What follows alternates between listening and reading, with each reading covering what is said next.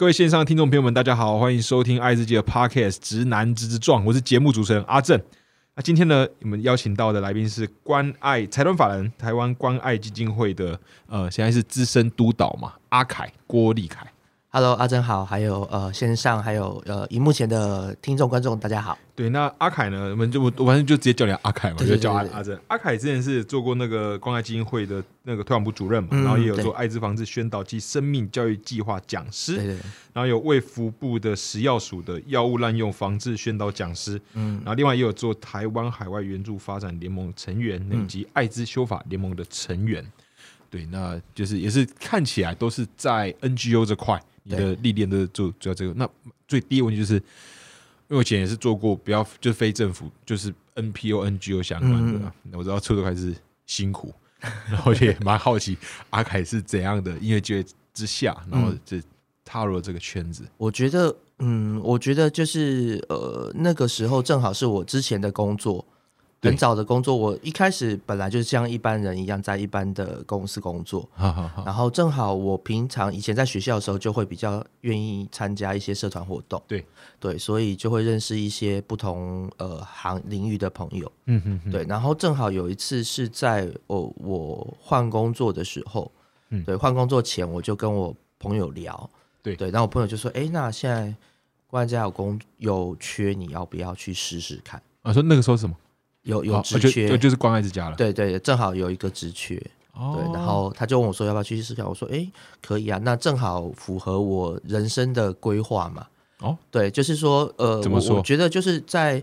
呃，平常我们可能一般上班，呃，上班族可能要利用自己下班时候的时间去做公益。对，那我觉得今天 NPO 的工作最难能可贵的是你，你是在实践中，嗯哼，你是你用你你透过你的工作去实践公益这件事情，然后又可以又可以有薪资，嗯哼，对我觉得这是一个很不错的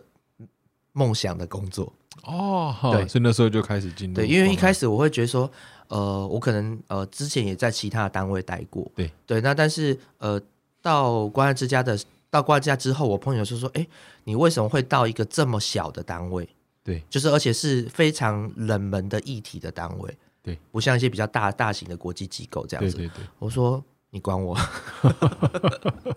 真的真的，我就说其实这个就是我想我想要做的东西嘛。对。对啊，那我当然在之前其他的 N NPO 也待过，对。对，那但是我会觉得说，哎，这一呃这一群朋友非常特别，然后杨姐呃的创办的历程我也觉得很佩服，那正好有机会，我为何不去试试看？哦，对，那 OK，就好去就面试，然后就上了。好，那就一路就到现在了对嘛，已经变资深督督导了。那阿凯就是，嗯呃，我就帮大家 brief 一下那个关爱基金会一些成立的渊源嘛。是是，如果我这边讲错，你帮我更正，然后是，那你也想补充，就直接帮我补补充。是一九八六年，杨洁云女士，你们都叫她杨姐嘛？对对对，就是杨姐她开始投身艾滋工作，然后在零三年的时候，这个协会正就正式成立协会，然后投入都是艾滋感染社区的临床照顾啊，然后有设中途之家，听起来是比较后期的那个阶段嘛。呃，应该是其实中途之家的那这个称呼，其实是啊。一开始没有，就是杨姐就是她利用家里的空间，然后照顾一群感染者朋友，哦对，然后后来有发生那个 Google 那 Wiki 上上面有那个就是抗社区啊，在新社区。哦对，在新社区的抗争事事件，对那个时候正好，呃，我是零七年到关爱，然后那一年正好也是呃，就是高院判决我们不用呃搬迁的啊，就是零年的那一年。审嘛，胜诉对，二审二审胜诉嗯。那一年，对。然后，所以我我后来才知道说，哦，原来其实社社会上有有这么多不同的声音，对感染者是呃排斥的、歧视的，对。对。然后后来我才觉得说，哎，更需要更需要去去沟通这件事情，嗯嗯嗯。对那这些都是你在关爱哦，零七年加入到现在对。也十三十五，今年第十五年，对，哇，第十五年了，确实是是没有走出舒适圈的人，没有，我觉得能够在做这些方面是，我我自己认为啊，嗯。就是一定是有热情嗯，才做得下去。嗯。我我认为这样，它不像一般工作，就是一般可能很多人就是啊，我就薪水小偷嘛，对一点对，也可能嘛，就一点都没热热情，但还是就是可以一直做。但我一直认为说 NPO NGO 能够一直做的人都一定是那个是一个很强大的热的热情在支撑的。对，对，不能说这自然就是那是他的动动力，那动力是很明确。那我另外想问就是啊，不是想就补充就是，嗯。呃，因为关爱之家其实也不只做艾滋的照照顾嘛，对。就是还有提到就有人道的，就应该讲说有更多是做人道，人道救援的部分，对人道救援，所以刚刚有提到呃义工，对有义工的部分，那其实义工最早我们创办人在接触的时候，其实是两位天主教神父来找他。对。对，因为呃，教会神父看我们照顾感染者这么多年，好像哎也都蛮稳当的，对也没有太多的呃困难。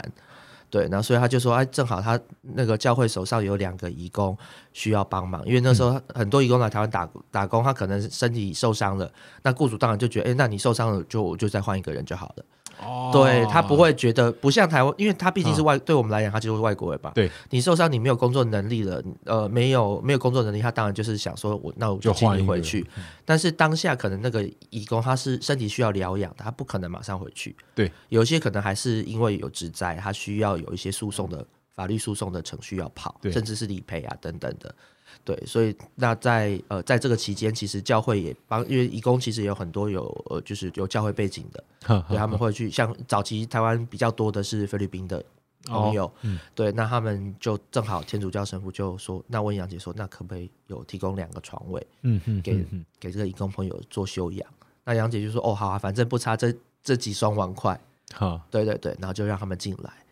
然哦，后后所以那时候开始就对后来有多了这些后来就陆陆续续就一直一直有教会的呃神父来介绍，嗯，然后后来慢慢呃几年之后，后来就开始跟移民署也接上线，因为移民署知道我们在照顾这些落难的外国人。对。对，所以其实移民署那边就有很多手上的，不管是是我们所谓的失联义工啦，或者是在台湾可能他他可能是来台湾旅游的外国人，可能钱包被扒啦，或钱 或钱花完了，对，然后或者醉倒街头之类的，的各种各种，我觉得各种呃奇怪的事 情，对我们都碰过。对，然后反正就透过移民署转到关爱之家来。对，那除了有这个讲跟跨国相关的，是不是你们也有做中国跟中国相关的？对对，其实应该我们讲整个海外啦。那呃，中国是关爱之家最早在海外的据点。哦，嗯，对，在在海外的据点。那嗯，我们那个时候，因为其实中国河南那个时候，大概大家在 Google 应该都可以搜寻到所谓的艾滋村嘛。对，有有以前以前就听过，对，那啊那个时候其实我们觉得当当年的那个政策，其实呃，我觉得当下来判断那个政策是对呃社会是好的，因为血浆经济嘛。但是公共卫生条件其实没有没有跟上，嗯，对，所以就造成呃艾滋病大规模的传染。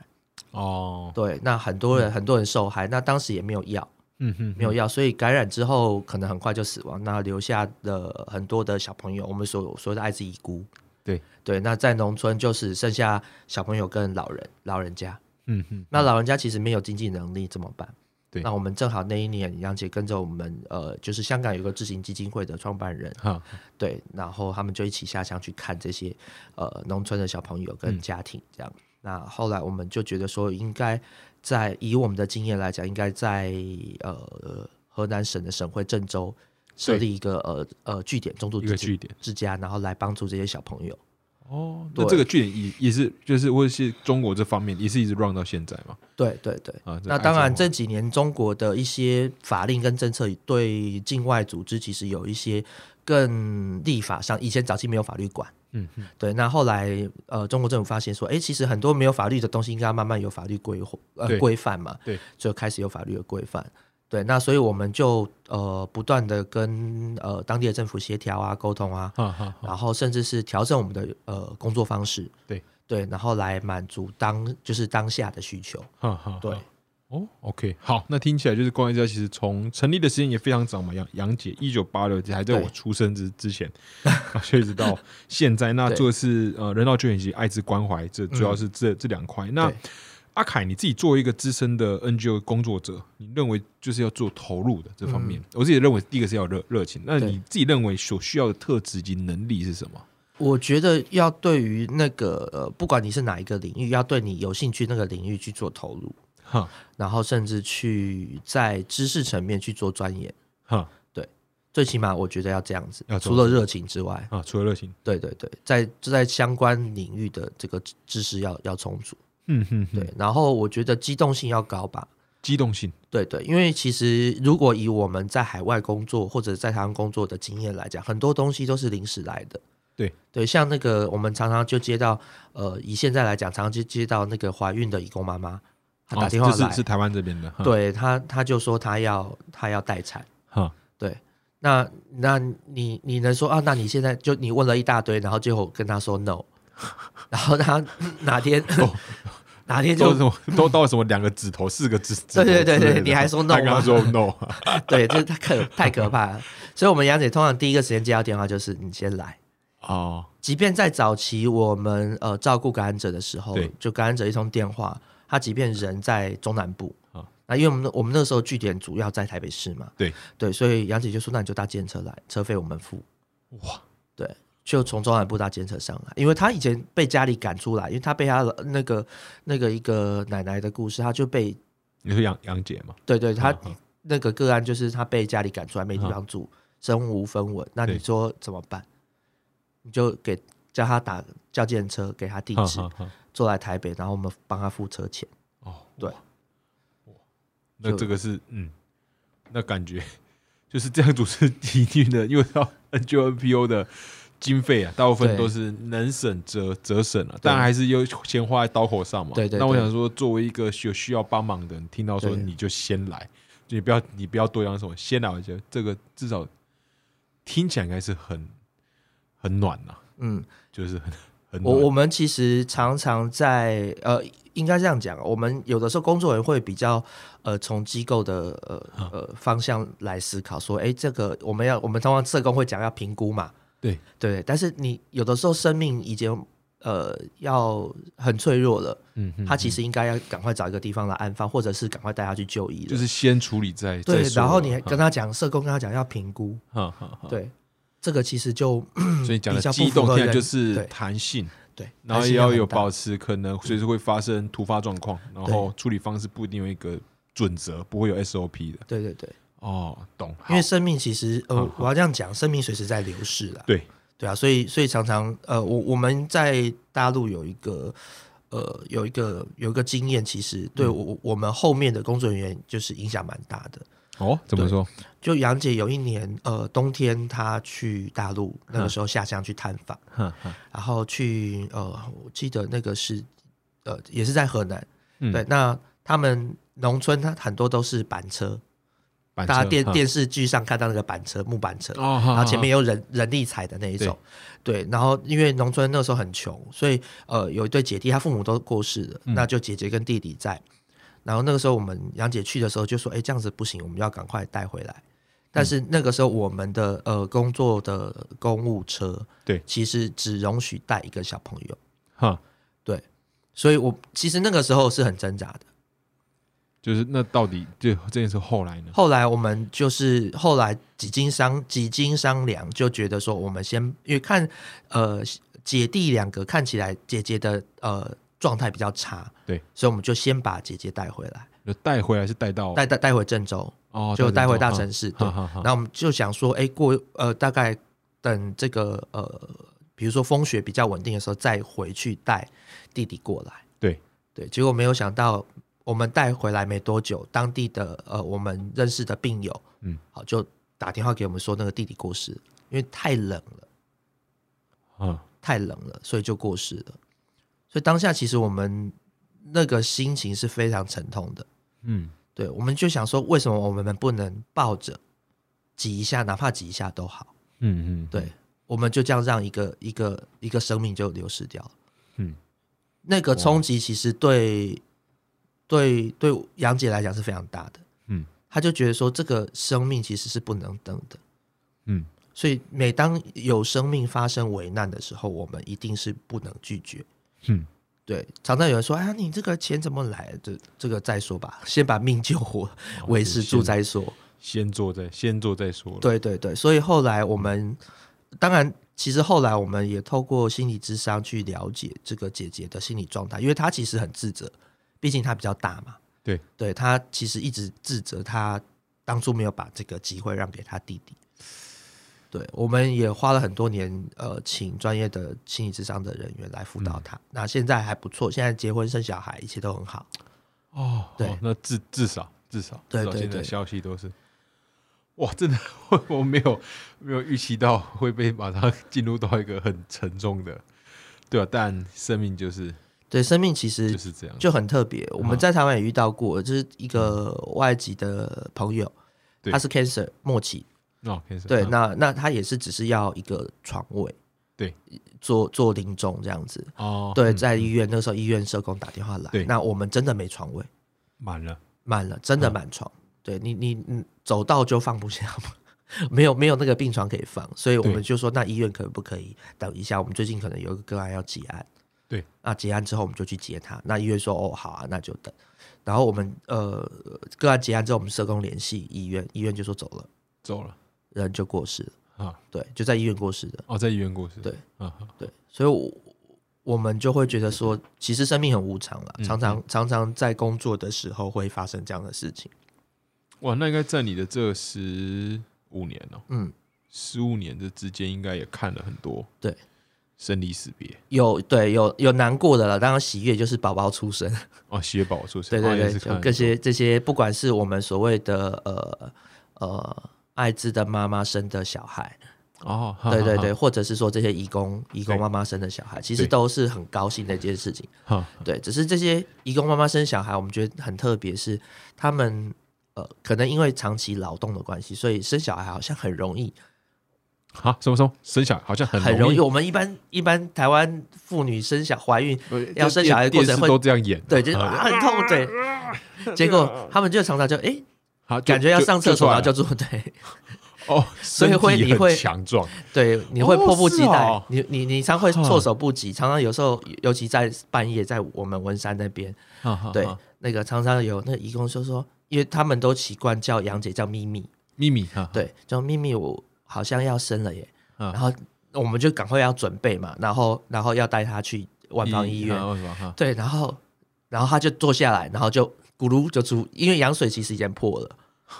坐下来就就是你们都还没离离对开你们的据点。呢，对对 对，然后那当然就杨姐就变产婆要接生，就变产婆，哇，然后就赶快弄那我因为我们我们没有那种呃就是所谓的呃消毒器械，对就只能赶快包着，然后送去开车送去医院。哈哈，还是要到医院。对，，所以小朋友有在车上生的啦，有在楼梯间生的，有在厕所生的啦，都有。哦，那你 那我其实我现在就蛮好奇，就是你在刚开始，就是你十五年前啊，嗯第十就你还没踏入关爱之家的时候，你当时有有预习过你在关爱之家所经历过的这这些吗？当时有想到吗？没有哎、没有。那你好，那讲说就第一次啊，第一次冲击经历应该都是最深的吧？嗯，第一次是什么时候？然后那是什么事？你的感受是什么？我我觉得第一次最深的应该是，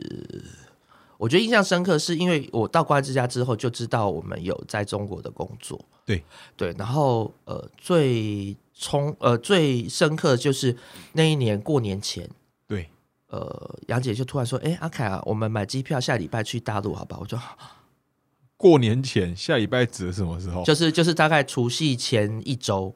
然后说下礼拜说呃，除夕前一周要到，哦，除夕前一周对对，然后就说给我，我只有一个礼拜的准备期间，我们要出发，准备行李，然后去大陆。啊，在中那个时候没有年吗？没有没有，后来哦会回来吧会对，但是那个时候就是还没有小三通的时，还没有三通的时候，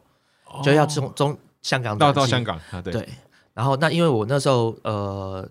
护照过期嘛，然后又没有台胞呃台胞证也过期，所以都要重办。对，那杨姐就说：“哦，那你你你办好，那跟上哈，我先去其他据点。”他就先飞了。哦，他就走了。对，然后我就一个人，而且那个时候我们因为大陆的物资比较缺乏，所以我们通常进去的时候都会呃多带一个行李，哈。对，多带一个超重的行李，哦，多带一个超哦，对，多带一个超重的行啊，李，就带一些带物资去，对对对对对，然后在香港转机的那个时候，呃，我记得那一次行李是四四十公斤，我我另外带的那没有另外带的另外那个单独四十公单独40四十公斤里面装什么？可以装到四十公斤？奶粉哦，装奶粉。奶粉，对，主要是奶粉，哦因为因为当地的奶粉，其实我没听过那个哎，那时候什么大陆什么对对对那时候奶粉就是之后了吧？之后呃之前之前还没有发生，还没那个对还没爆出来的时候，对，但是因为杨姐就会觉得说，哎，我们呃我们自己有这种比较好的奶粉嘛，我们就带过去，不要让他们喝当地的奶粉这样子。对，所以就是一直以来都是这样子。那到后来有一次是我们当地的。呃，工作人员跟杨姐说，我们现在经就是大陆的经济条件好了，那很多超市也都有卖那个进口的奶粉，像雅培啊这种，打广告，有没有打广告？请他赞赞助我，赞助一下，对，可以赞助关爱之家，对。然后，所以，所以后来就慢慢的，呃，慢慢的就是我们拨经费在当地买。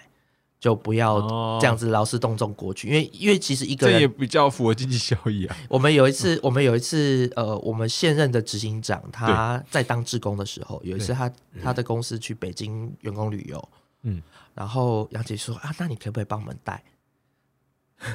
我都已经到 对托了，请别人托运，对对对，请托，对。然后那一个人不可能带，比如说可能两箱奶粉很重嘛，那就他他我们经常就请他的同事们。嗯哼哼，就是分散这些奶粉，一个行李装两罐啊，一罐这样子。哦，然后带去北京之后，再由杨姐在北京的朋友呢帮忙邮寄到郑州。哦，对，哇，他现在也是一波三一波三折，那些奶奶粉，对，跑得非常远。对，海关觉得说，为什么大家心里都有一两罐奶粉？对哦，看起来好像好像没有没有小孩，但都有小孩，对，都要带奶粉，可能还没脱脱离需要喝奶的年 年纪。哦，对，但现但现在就不是这样。对，然后海关那个时候他刚进去的时候，海关就问，也真像像阿珍讲说，那个你你为什么带这些东西？要干嘛？你你的你里面是不是乖乖的？就是。那个你的队伍里面也没有小孩啊，对，而且你带的量这么大，你这一你这一个团进来这么大的奶粉量，到底要卖还是干嘛？所以那个时候我们执行长就跟他介绍我们在郑州的工作，对，那因为是慈善嘛，又是救助的工作，所以海关就放心了。哦，对，因为我刚刚有没有想到说什么？如果带那么多奶奶粉，而且托别人带，然后会不会被怀疑是运运运毒之类的？还要当场喝来看，对对对，当当场喝。哦，所以是那是你就是刚加入的时候，就是对跑过去，然后那时候去处理的是什么业务？呃，那个时候其实呃，我们所有关爱大部分的同仁在早期，只要我是说，那就当成那个除除夕前一对发红包嘛，啊哦，那时候去发红包，对对对，因为我们台湾有很多呃，就是呃资助人，他其实就是呃会问我们说，哎，那过年我们要要不要，他们要不要给小朋友包红包啊？哦，对。所以你们后来就跑到那边，对我们那我们就会在那边发这样，对对对，有我们就会有造册嘛，然后然后呃认养人就会看他的能力，然后来 来来给红包。那我们当然会分按年纪大小了，对对对，所以每年都要这样飞。哦，每年都要这样飞，对对对。所以你讲的是你第一次飞，我第一次飞，哦，按那时候心情如何？那是你那时候应该是你进入关爱之后第一次出国，去就是因为工作关系去，对对对对对对。感感觉这样，我我觉得哇，我我那个时候要飞机要落地的时候，因为冬天嘛，其实河南是农业省份，听起来就很冷很冷，然后就是一一片黄土，哦是，对，一片黄土，冬天对对，因为没有没有没有农作物嘛，就一片黄土，然后我心里就想哇，我到了就是历史上的这个。历史上的很重要的一个地方，三国时期很重要的地方。对，然后后来真的在呃，我下乡跟着同事，不管搭车，跟杨姐还有同事，不管搭车或开车，都会呃经过很多的呃，就是历史上很重要的一些地方。对，对我就觉得说，哎，其实我们的工作不只是呃，不只是可以帮助人，还可以帮我们重现那个历史的场景。哦，就是我觉得这是意外的收获，当时的感受这样。对，当时感受是是这样子的。哦，OK，好，那我想问一下，就是去年疫情的时候啊，应该对你们做做很多照护的工作嘛？然后疫情也对，其实跟医疗是跟那种跟人需要相处那种都冲击很大。那我想你们应该也是会受到影响。那但是我不太清楚实际影响到底是什么。呃，我觉得实际影响其实呃，就是我们照顾的方式会全面调整。哈，对，就是本来是怎样照顾？本来其实一般像我们会开放让家属来参参访嘛，然后或者是像小朋友的地方，可能呃很多很多职工会来会来带小朋友，对，或陪伴等等，那这些完全都是暂停的。嗯，对，所以对于呃不管是小朋友来讲，或者是成人的个案来讲，其实精神压力都很大，他们要出去其实也难度会比较高。你说就是呃，我要这样称呼就是。收容人，对，呃，我们都讲，呃，我们都一般一般社工都讲个案嘛，啊，对啊，对，对，然后那我们通常就讲家人，哦，我们的家人们，好，家人的压力很大，但是有两种角色嘛，家人那一个是照照照照顾顾者对。照顾者嘛，照顾者其实压力很大，因为那个时候其实哦，我们照顾者基本上都是轮班嘛，然后都是轮班，然后会回家，嗯所以嗯。大家其实，在防护的压力就会很大，因为我们我们也怕说，呃，嗯，就是你去了哪些地方，不知道被别人传染了，对，然后进来机构的时候，又再传染给家里的这些家人，哈，对，所以呃，我们那个时候在我们南港的家家园儿少家园，其实有好几个保姆，他们就跟我们的主管讲说，他不要回家，他就是要留在机构。哦，对他，他休息的时候，他就去 去就是工作人员的休息室，嗯，对，然后然后呃，就是再来，因为他这样子每天如果出去进来出去进来，其实风险就变高了。哦，一个是风险，哈，对，然后后来开始就是卫福部开始慢慢给一些这些长照机构啊、儿少机构工作人员开始打疫苗之后，对，就这个情况才慢慢好转。哦，对我们打了疫苗之后就慢慢好转了。那是不是也会因为，因为我知道在疫情期间，虽然现在前阵稍微趋缓，那 O 对。O Omicron 不知道接下来会发生什么事，但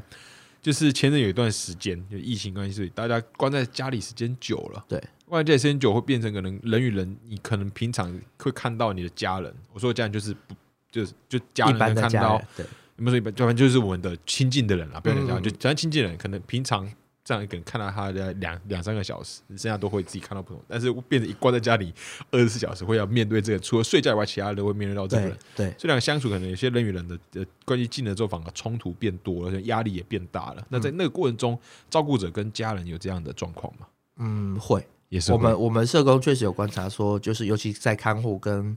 呃这些被照顾者之间，确实冲突冲突摩擦变多了。有冲突摩擦。对对，对，那所以其实呃，变成我们社工会想办法去呃在家里面多设计一些不同的活动。对哈，对，那那个时候因为外面的人不能进来嘛，那我们就是有的时候会透过视讯来帮大家做互动。哦，那个时候哦，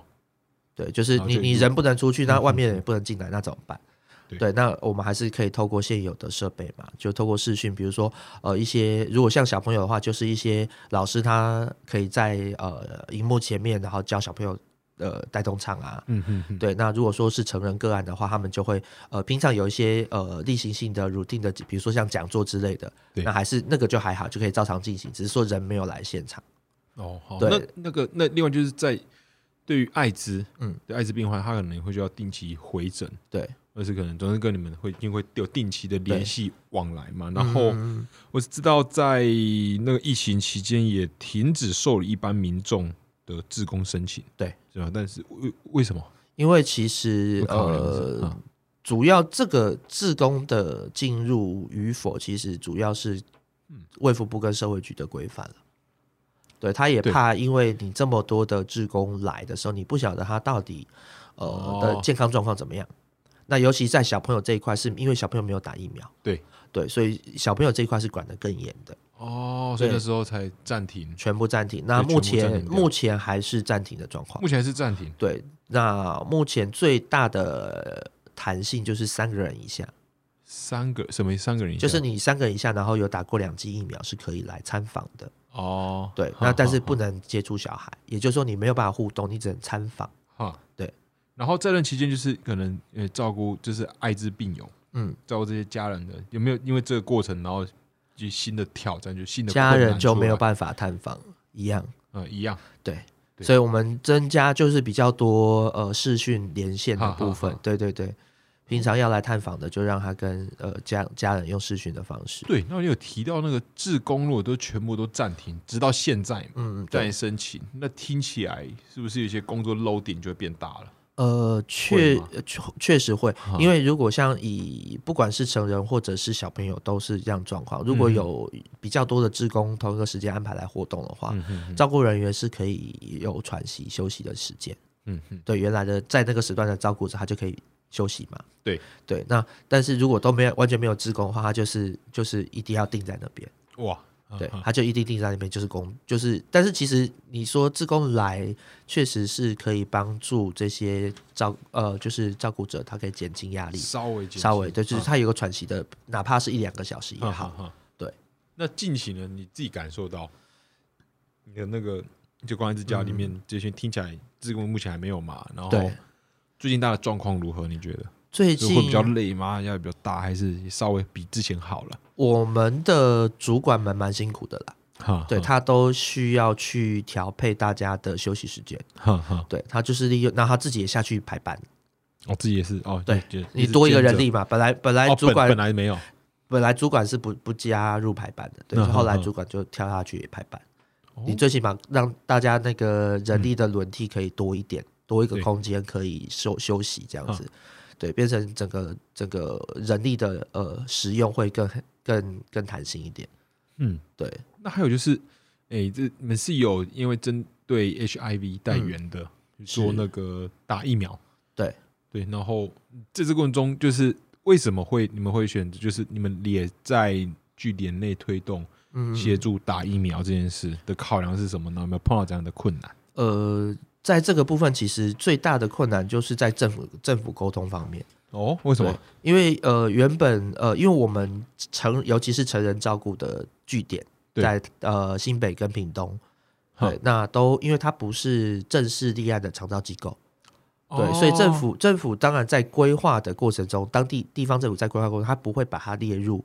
这个师大的师大的呃地方嘛。对对，那但是问题是我们这么多人聚在一起，对对，那呃而且又是 HIV positive 的时候，对，那呃政府是不是应该要来思考这件事情？嗯嗯，嗯。对，那后来我们我们后来跟？我们后来跟就是 C CDC 还有当地的卫生局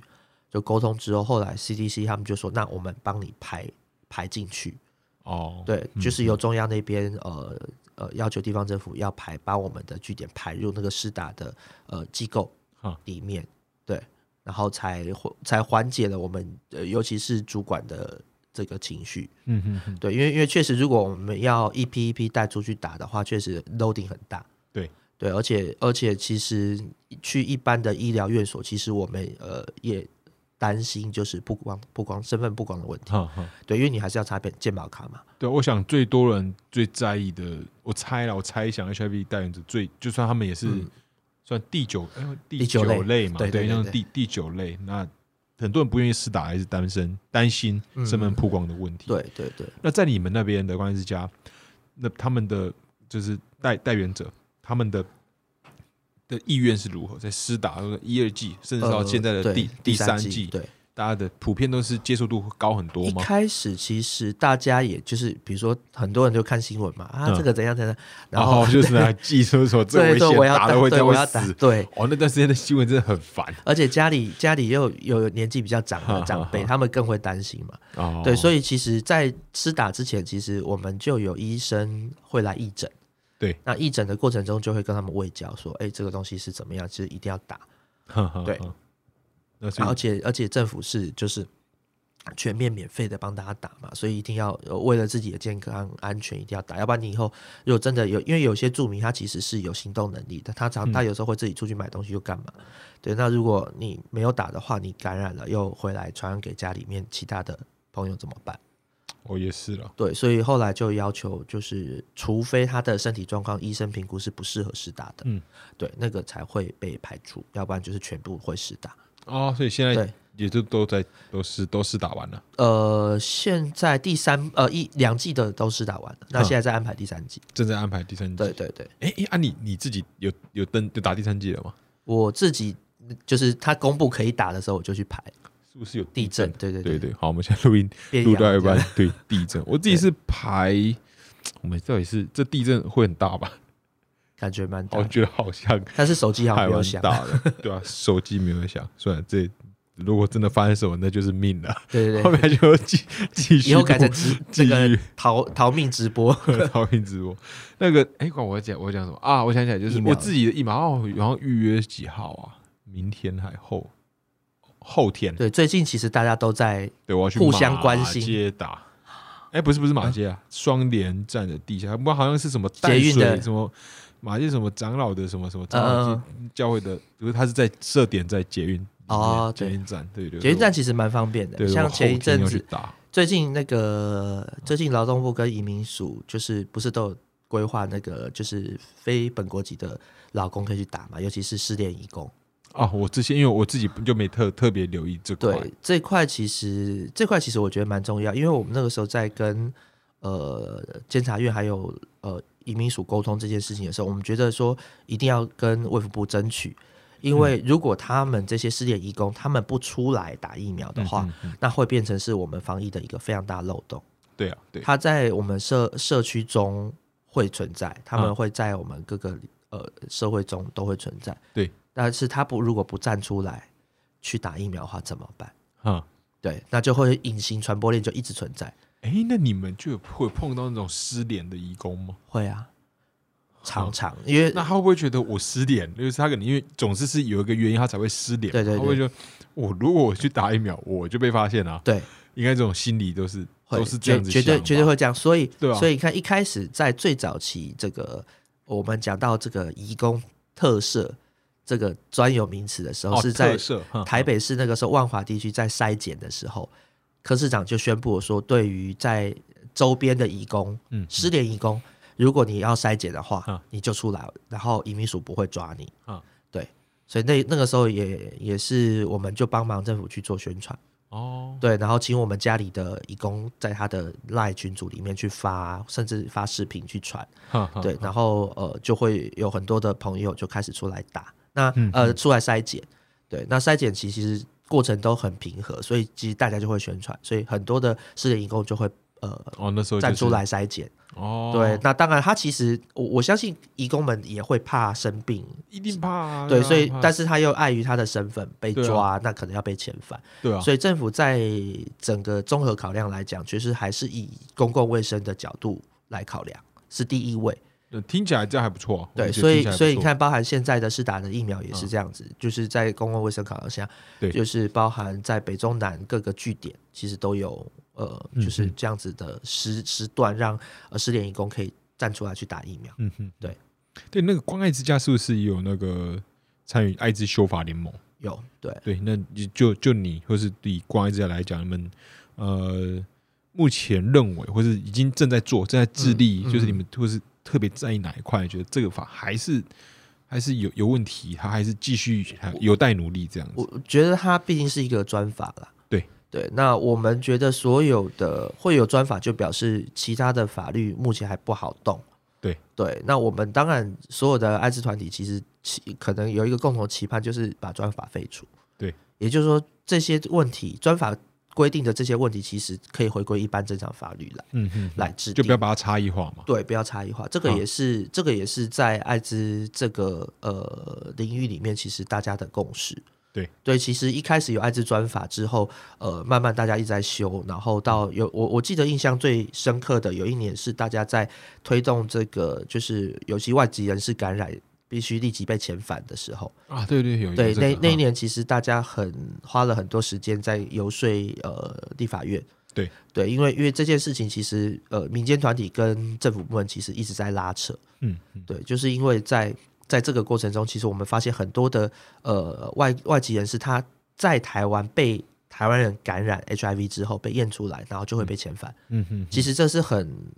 呃不对的，嗯这是很不对。明明是台湾人感染他，那他为什么要背负这个这个这个罪名，让他遣强制遣送他出境？嗯哼哼对，那所以我们后来呃，所有的团体去去修去去调整、去检视法条之后，然后跟呃跟政府单位去协商。嗯，对，那个大概花了两三年的时间。两三年。对，大概花了两三年的时间。动个法，其实都是对对对耗时耗就历程都非都非常久。对，这是这是嗯第一个阶段。第二个阶段就是我们呃在看这个药费的部分，因为药药药费以前都是机关署专款专款支付嘛，哦，对，然后直到前前年好像都还是前年去年前年是吗？到我记得到前前年都是哈。对，然后后来就是后来修法就修成，因为我们其实也希望回归健保，对对，是要回归鉴宝，由由由鉴宝那边来支付。对那其实对于不管，因为它这个本来就是所谓的公费支付，不管是钱从机关署编列预算出，或者是从鉴宝这边出，其实都一样。那如果有人要操作要答这题的话，就可以讲，可能还是我知道可能会对，其实有有心要反反弹的话，对，其实这个这个这个问题一直是在我们修法路上一直会存在的 矛盾啦。对，但是我们就会觉得说，他如果可以回归鉴保的话，那基本上因为反正他就是国家在付钱，那只是说钱是这个水库是由谁这边出。对，那原本如果从从机关署出的话，它其实没有没有永远无无止境的出。在那个修法的当下，我们每一年还是呃有个新增新增人数是一直往上升的。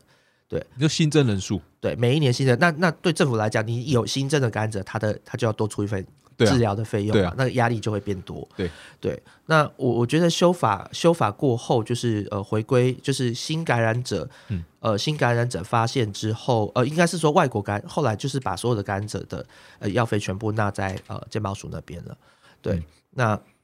如果是我在呃外籍在台湾的感染者的话，对，呃发现的前两年是呃还是呃是自费。自费，对，然后如果因为他是合法在台湾工作嘛，对。那就是两年之后就回国健保。对。对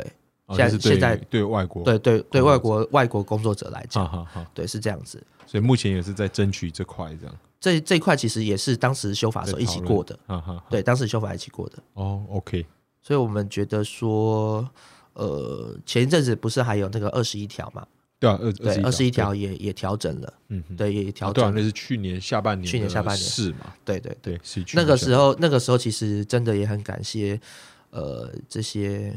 呃艾滋病学会啊、艾滋病护理学会的这些前辈们。嗯，对，大家在机关署、在呃相关的立法院那边去呃游说，主要是机机主要是机关署啦，因为呃卫福部下面有一个那个艾滋病防治的那个咨询委员，对。对，那就是呃委员们大家比较有共识，对，然后再还是要操作啦，哦，对啊，就是任何的，就是不同岗位不同的人，然后还是要去做一些事情。对，就是大家目标一样，但大家可以用的手段是不一样的，所以这是个工一个过程一个工具而已。对对对，因为我们看到其实，在实际工作的呃实际案例发生中，其实很多其实都是我我们常在讲，就是艾滋呃被感染艾滋这件事情，其实都是不是人家故意要传给你的。我相信大部分人不会我相信大部分人对啊，不会说我我自己有艾滋，我故意要不带保险套传给对方我要报复这个社会。对，很难。我相信有，但是一定是少，一定就是很少就是就是少数。对，啊而且我我常常在宣导的时候，我跟学生讲，我说你今天真的信任一个人，今天爱一个人的时候，嗯你他跟你提出什么要求，你可能都会 say yes。嗯哼哼，对，那那那那个你 say yes 的当下，你绝对不会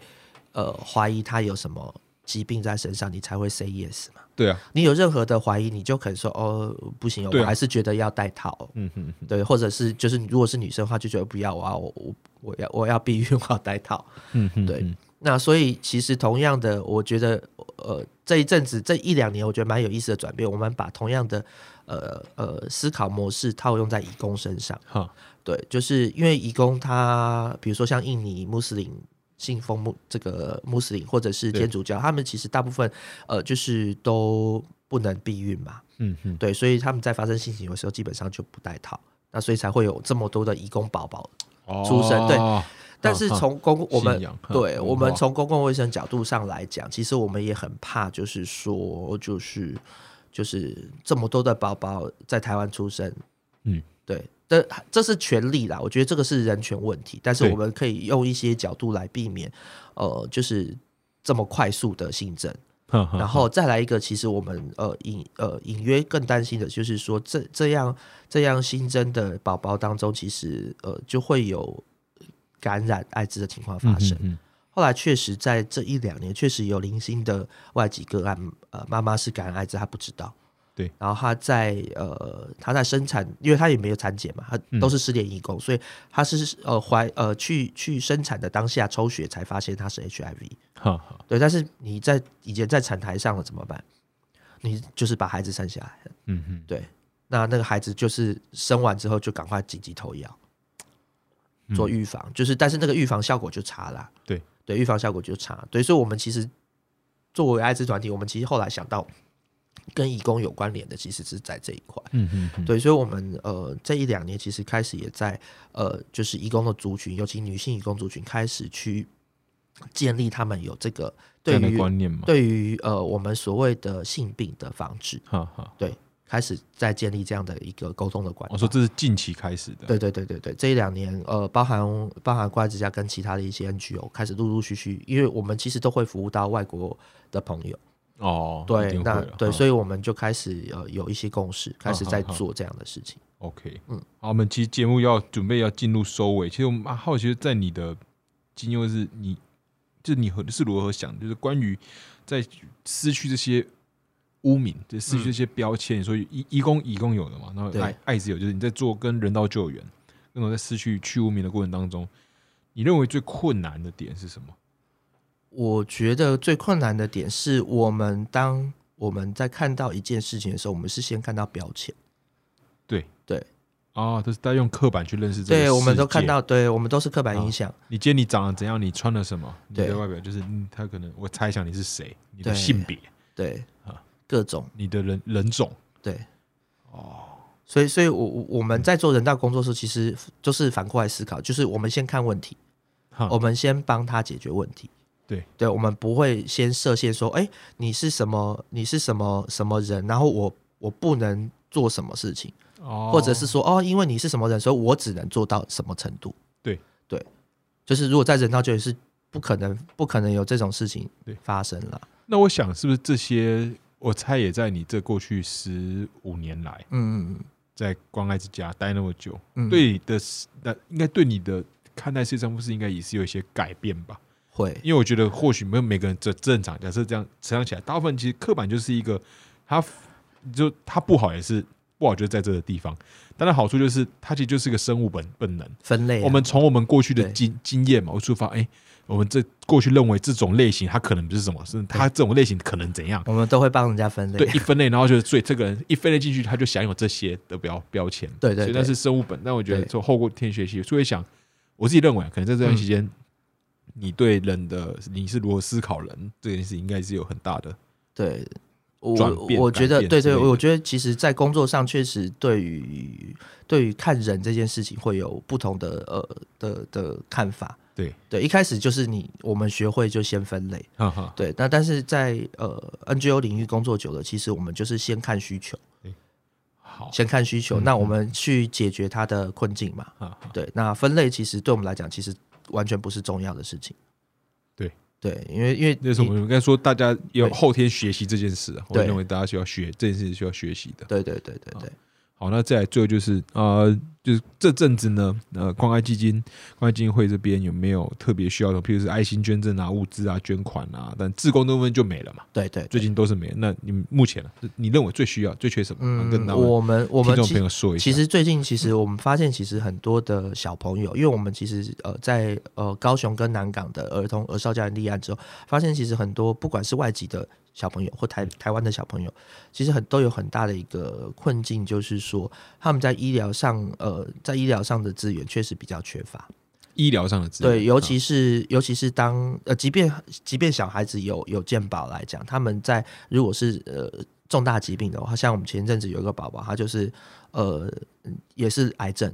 对。对，但是因为很早发现，对，嗯。那但是在治疗上其实就花很多费用，哈哈，对，那确实很多是健保没有办法 cover 的，哦，所以是医疗需求，但对。它健保，所以就是听起来就是医疗医疗的支出会非常大，资金还是对。资金嘛。对对对。然，后就关爱现在我跟大家宣传一下，关爱目前你可以透过 Family Port 就在那个全家就哦没有，现在现在现在啊，就是现在没了，现 哇现在我们我们跟他分手了啊，不哦是。就分手了，对，我们现在最主要就是在我们的基呃基金会的官台湾关爱基金会的官网，对，然后接口还有接口 Line 支 Pay，啊，对 Line Pay 来 Line 配可以直接转。对对对都可以，哦，这样最方便。来配哦。对啊，大家都应该都有 Line 嘛，所以好 Line 好 Line Pay 里面有个那个爱心专区，其实而且就是你。们有开启这个线上金流的线上捐款的服务嘛，所以大家如果就是觉得呃关爱基金会或是阿凯今天的分享很棒的话，那他可以上网，就是你们应该是也都有定期定额嘛，有定期定额，对啊、那我之对前其实跟一些 NGO 朋友聊过，就是定期定额对他们来讲是那其实是一个稳定的保保障了。嗯你比起一笔，假如说我今天我捐我要捐六六千，我一次给你，跟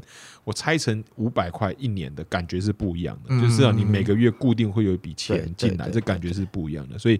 如果他觉得生活有余裕，就是最近呃台股的表现也都很很不错，最近有赚钱的话，欢迎小会对对在做小额定期定定啊，对。一最低好像我记得一个月一百就可以捐了嘛，对，一百。要不然你期数也可以自己定嘛。对对对，可以定。最最呃，目前我我我印象中最多最长的是三年，当然三年之后还可以延展了。哦，对了，对对对。对，反正就是大家如果觉得生活有余，然后觉得关爱之家在做的人道救援还有义工这块，然后说最近也开始在做新的有新的业务拓展嘛，嗯。就是在就义工社群里面讲那个性病的这个防治这相关的卫卫教宣传，就这是有意义，然后对他们帮助，对社会对人类文明有帮助的话，那可以上网去到他们的官网线上的捐款，开启定期定额，负担不大。对，好，那我们今天节目就到这边。今天听阿凯他待了十五年，我觉得是非常非常佩服，谢真的是。谢谢谢那也希望关爱之家嗯可以接下来就是顺顺利度过。谢谢，那其他的 O Omicron 不要再那个对不要起来，不然他们自工没 没办法。我我自己已经觉得把 Omicron 想成流感了。哦，对对，对好，就是嗯，对啊好，那就是这样。好，今天感谢阿凯，感谢关爱金会来到我们节目现场。那谢谢阿正好，大家拜拜拜拜。